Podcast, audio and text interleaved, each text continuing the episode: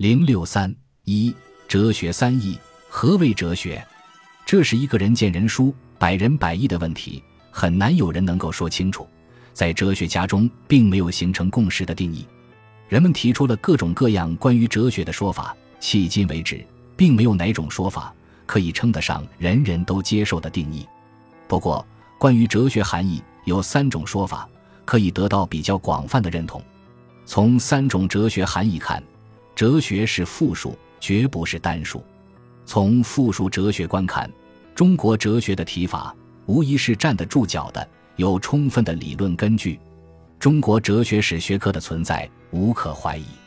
第一种说法是哲学的原初以非拉索斐，在希腊语中，哲学是爱智慧的意思，这是一种关于哲学的十分含混的说法。在这里，爱是动词，智慧是宾词。严格的说，爱智慧其实不是一词，而是一个动宾结构的短语。哲学不断的追求真理，探索关于世界总体的奥秘，关注着常学、常讲、常新的话题，关注着一个永远也讲不完的话题。所以，哲学要永远讲下去，并且不断的花样翻新。在爱智慧的意义上，哲学乃是包罗万象的学问，乃是一切学之学。关于世界总体的学问。属于哲学的范围之内，关于世界局部的学问也属于哲学的范围之内。在原始的哲学观中，哲学与科学同属于智慧的范畴，还没有彼此分开。这种原始的哲学观，公元前五世纪出现在古希腊，也出现在中国。中国古人所说的弘道、穷理、通己、求实等等，与爱智慧的意思相近，至少有家族的相似性。依据原始的哲学观，不能得出中国没有哲学的结论。但凡是人，谁会不爱智慧？由此可见，哲学是人类的公产，并不是西方人的专利。爱智慧不是封闭的话题，而是开放的话题，适用于各个民族的人。爱智慧意义上的哲学，可能产生于人性的弱点。人是有理性、有思维能力、爱智慧的动物，总想获得总体性的。终极性的认识，可是每个人的生命又是有限的，这就造成了庄子所说的矛盾：无生也有涯，而知也无涯，以有涯随无涯，殆矣。这种矛盾只能在人类不断延续的过程中得到一定程度的解决，但不可能得到完全的解决。哲学是爱智慧，不等于说哲学家就已经垄断了智慧。爱智慧是一个不断延续的探索过程。借用海德格尔的话说：“哲学永远在途中。任何民族的哲学家其实都是智慧的追求者，谁也不是智慧的占有者。作为智慧的追求者，每个民族有平等的权利，每个人有平等的权利。爱智慧的主体是复数，而不是单数；爱智慧的方式是复数，而不是单数。这就意味着，哲学只能是复数，不可能是单数。”哲学的讲法不能只有一种，而可以有许多种。西方哲学是其中之一，中国哲学也是其中之一，谁也不比谁高明。因此，我们可以理直气壮地讲中国哲学史，摒弃那种言必称希腊的民族自卑心理。哲学注定处在爱智慧的过程，哲学家的结论只具有相对性，任何一种哲学理论都不具有终极的性质。每个民族都有独特的爱智慧的方式，西方人可以用弹吉他的方式表达爱意，中国人也可以用唱山歌的方式表达爱意。中国人爱智慧的独到方式，那就是中国哲学。中国哲学有着悠久的历史，早在两千多年以前，我们的先者就创立了独特的哲学思维模式和理论体系，标志着中华民族很早就进入了高度抽象的哲学思维阶段。黑格尔在《哲学史讲演录》里，把中国哲学、印度哲学、古希腊哲学并列为早期世界哲学的三大系统。与古希腊哲学相比，中国哲学不但毫不逊色，并且保持着更旺盛的生命力。古希腊哲学虽然有过辉煌的时代，然而中世纪却走向了衰微，直到文艺复兴时期才再次抬头。中国哲学则不然，它不仅源远，而且流长。绵延数千年而从未中断过，这在世界历史上绝无仅有。中国哲学以其特有的精神风貌挺立于世界哲学之林。第二种说法是一般哲学教科书上的提法：哲学是关于世界观的学问。这是一种西方近代才出现的哲学观，已经意识到哲学的学科性质。在这种哲学观中，哲学不再是包罗万象的一切学之学，而是一种关于世界总体的思考，是一种有别于科学的独立学科。近代以来，各门学科纷纷从哲学中独立出去，哲学方显出它本来的意义。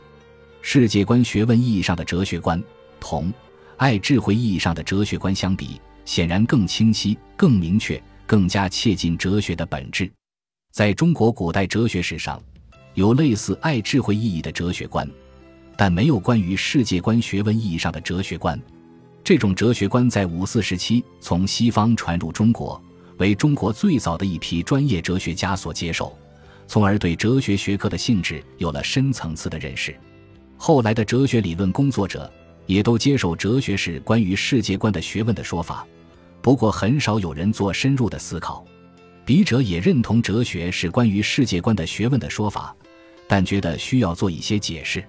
首先，这里所说的世界不能理解为与人无关的纯粹的客观世界，而是指与人相关的物质世界和精神世界的总和。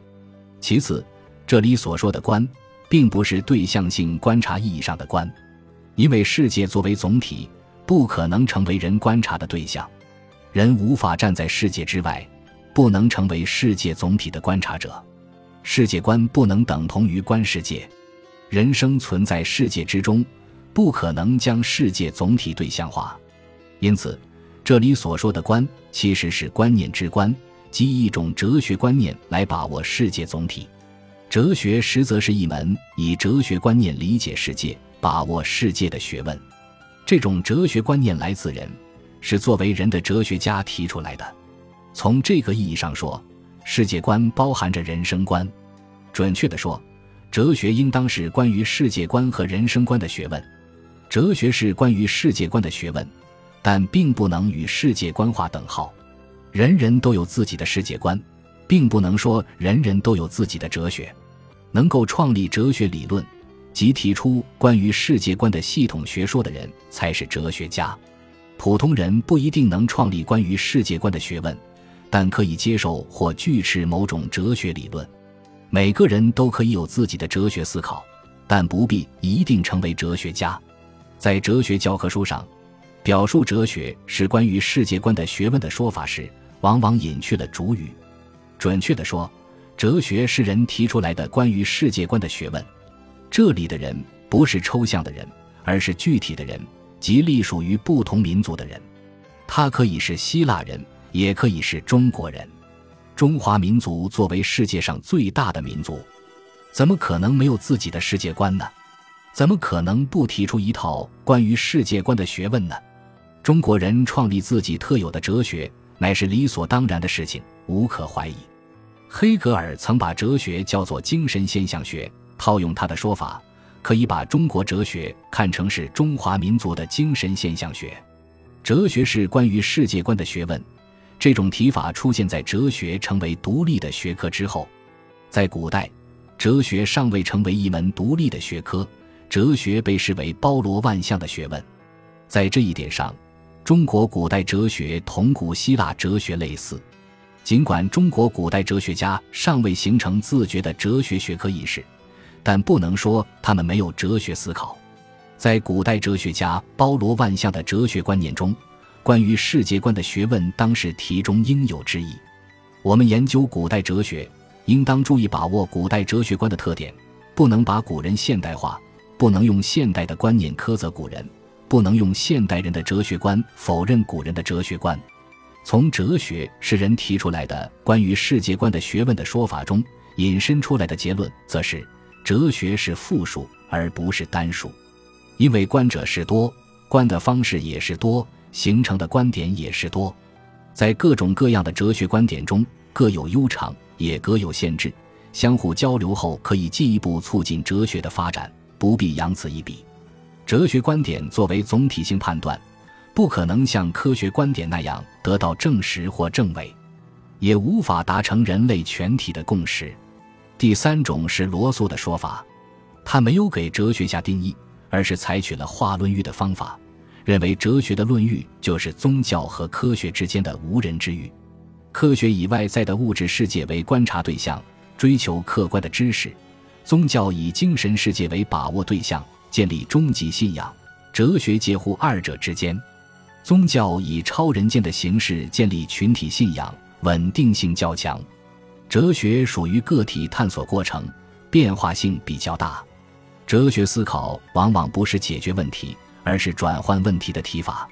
在哲学史上，最初侧重于本体论追问，探讨世界的本源。近代西方哲学实现知识论转向，研究知识是从哪里来的问题。现代哲学实现了实践论、存在论、价值论转向，特别关注生活世界、意义世界和价值世界。中国固有的学术思想，不属于典型的科学形态，也不属于典型的宗教形态，称其为哲学似乎更为合适。世界上大多数民族都以宗教的方式安顿精神生活，而大多数中国人则以哲学的方式安顿精神生活。从这个意义上说，中华民族是一个哲学的民族，而不是一个宗教的民族。中国的伦理是哲学的伦理，而不是宗教的伦理。中国哲学是一门关于怎样做人的学问，为中国人的精神生活提供理论指导，也为中国人的社会生活提供理论指导，为中国人提供价值上的安身立命之地。按照罗素的说法，哲学乃是一个开放度很大的话题，并非西方特有的文化现象，也蕴含着哲学是复数的意思。从这个角度看。中国哲学也可以是一种独特的哲学理论形态。